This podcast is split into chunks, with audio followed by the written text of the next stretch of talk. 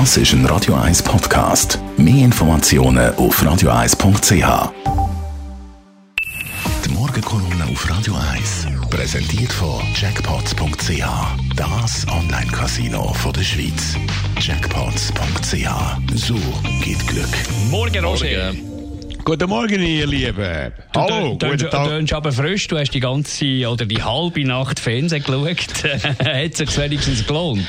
Du, irgendwie schon. Der Demokratische Parteitag wird ja wegen Corona virtuell zum ersten Mal durchgeführt. Das ist unwirklich. Mit viel Aufwand und technischen Tricks will man Emotionen kreieren, wie man sonst erlebt. Und das ist alles andere als einfach. Höhepunkt in der letzten Nacht ist übrigens meiner Meinung nach nicht der Bill Clinton gewesen, den wir vorher ausgehört haben.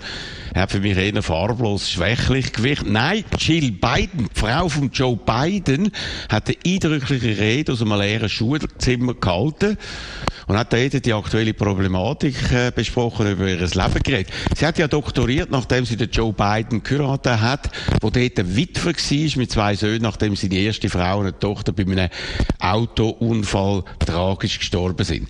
Jill Biden hat die beiden Söhne aufgezogen, ist selber dann eine Mutter von einer Tochter geworden, ist Lehrerin geworden und hat sogar während der Amtszeit von Joe Biden als Vizepräsident ein volles Pensum als Lehrerin angelegt und wird das auch als First Lady weitermachen wenn der Joe Biden Präsident werden sollte. Und das ist eindrücklich, souverän, verantwortungsbewusst, normal. Der Gegensatz zu den Trumps könnte eigentlich nicht größer sein.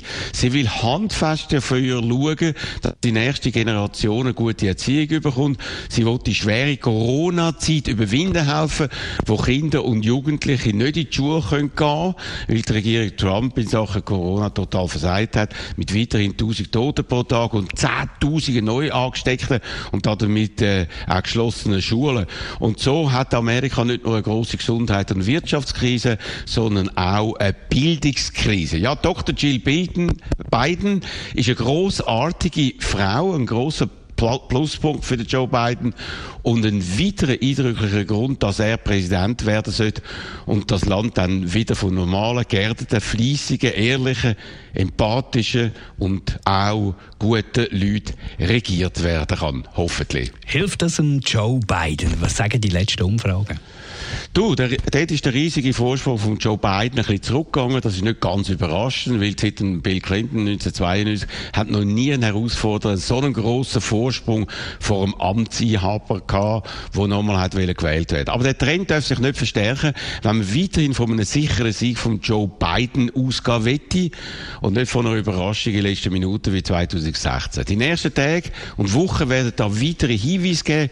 Noch ist noch nicht alles gelaufen, wie viele meinen. Es ist immer noch denkbar, dass Sachen passieren werden, wo das Rennen noch eine andere äh, Richtung könnte dann führen. Und Dr. Jill Biden ist darum in den ersten Wochen ganz eine wichtige Unterstützung für ihren Mann, seine Kandidatur. Und man kann nur hoffen, dass das am Schluss lange wird und uns allen vier weitere furchtbare Jahre mit dem Präsidenten Trump erspart bleiben werden. Die Morgenkolumne mit dem Roger Schawinski zum Nachlesen auf radio1.ch. Die Morgenkolumne auf Radio 1.